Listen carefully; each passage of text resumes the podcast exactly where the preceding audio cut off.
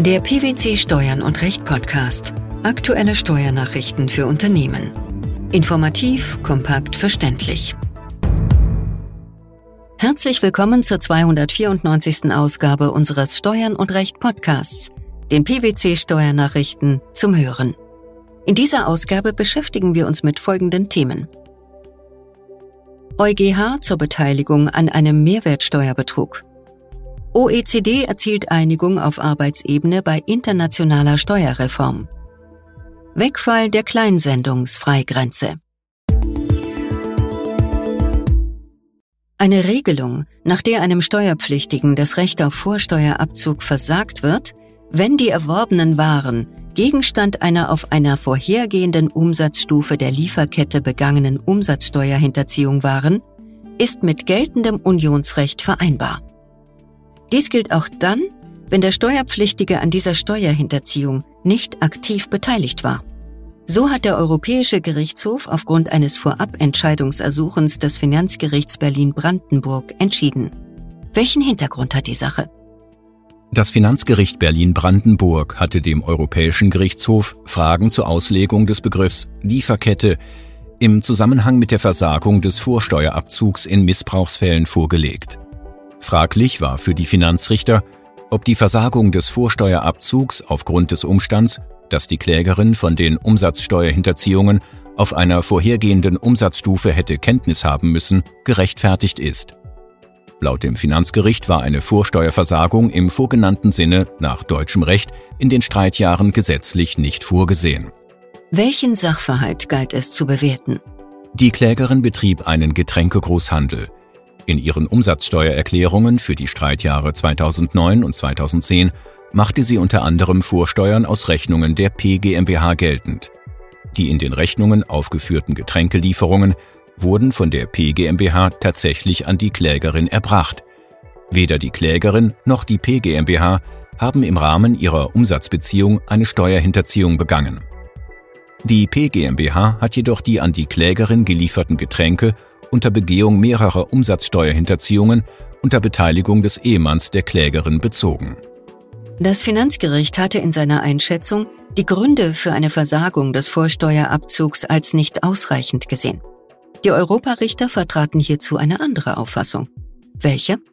Aus der Rechtsprechung des Europäischen Gerichtshofs gehe klar hervor, dass allein die Tatsache, dass ein Steuerpflichtiger Gegenstände oder Dienstleistungen erworben habe, obwohl er in irgendeiner Weise wusste, dass er mit diesem Erwerb an einem Umsatz teilnahm, der in eine auf einer vorhergehenden Umsatzstufe der Liefer- oder Leistungskette begangene Umsatzsteuerhinterziehung einbezogen war, als Beteiligung an dieser Steuerhinterziehung gelte.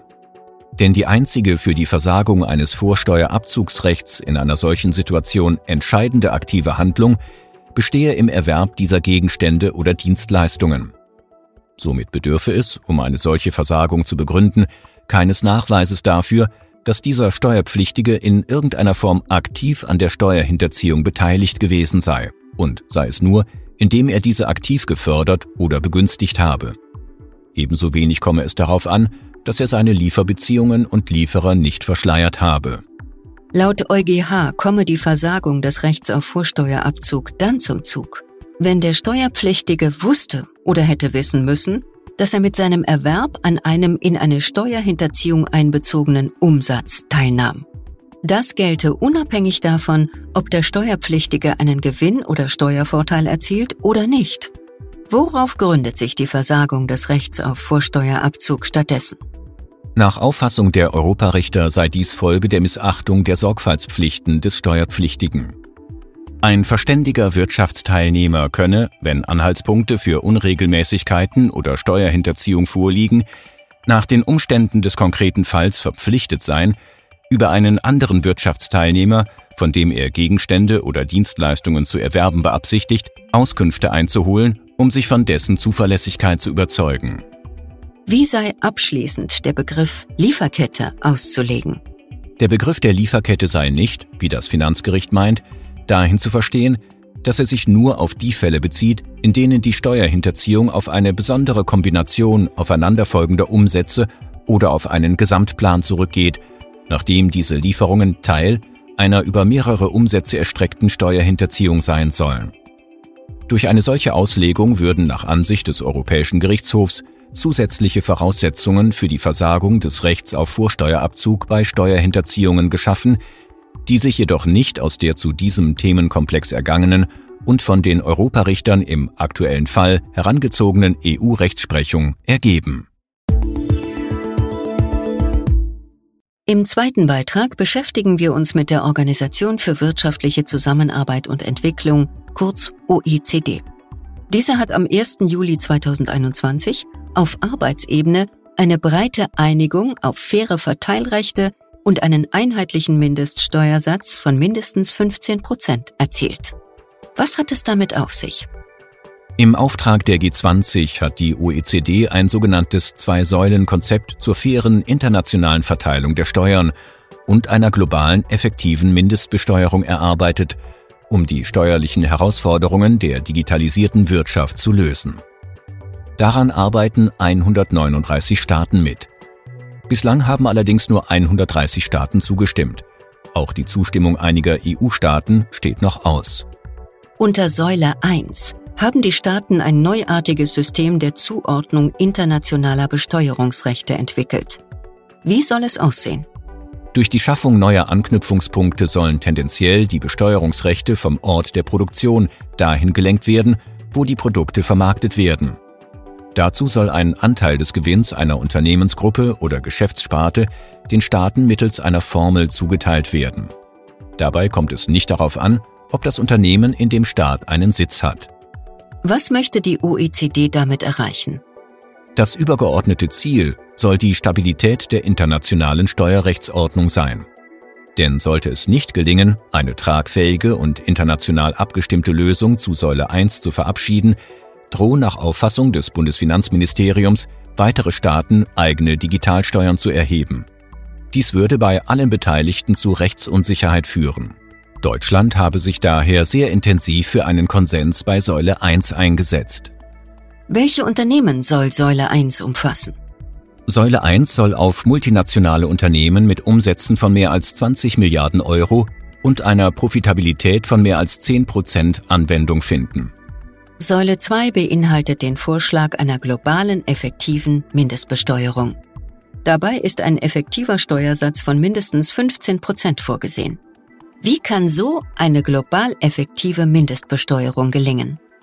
Das Grundprinzip ist vergleichsweise einfach. Alle Staaten einigen sich auf ein weltweit gültiges Mindestniveau der Besteuerung. Dabei wird keinem Staat vorgeschrieben, welcher Steuersatz in seinem Land gelten soll. Gleichzeitig soll Staaten mit einem höheren Besteuerungsniveau die Möglichkeit gegeben werden, auf die sehr niedrigen Steuersätze anderer Staaten zu reagieren, beispielsweise durch Nachversteuerung von ins Ausland verschobenen Gewinnen oder durch Versagung des steuerlichen Betriebsausgabenabzugs.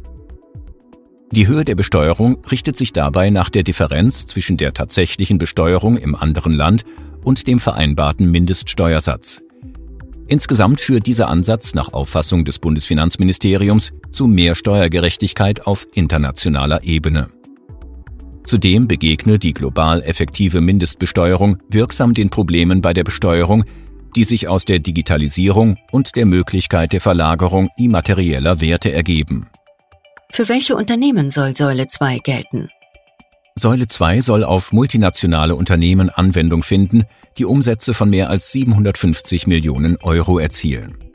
Detaillierte Informationen zu den beiden Säulen findet man auf der Homepage des Bundesfinanzministeriums unter dem Suchbegriff Fragen und Antworten zur globalen Mindestbesteuerung.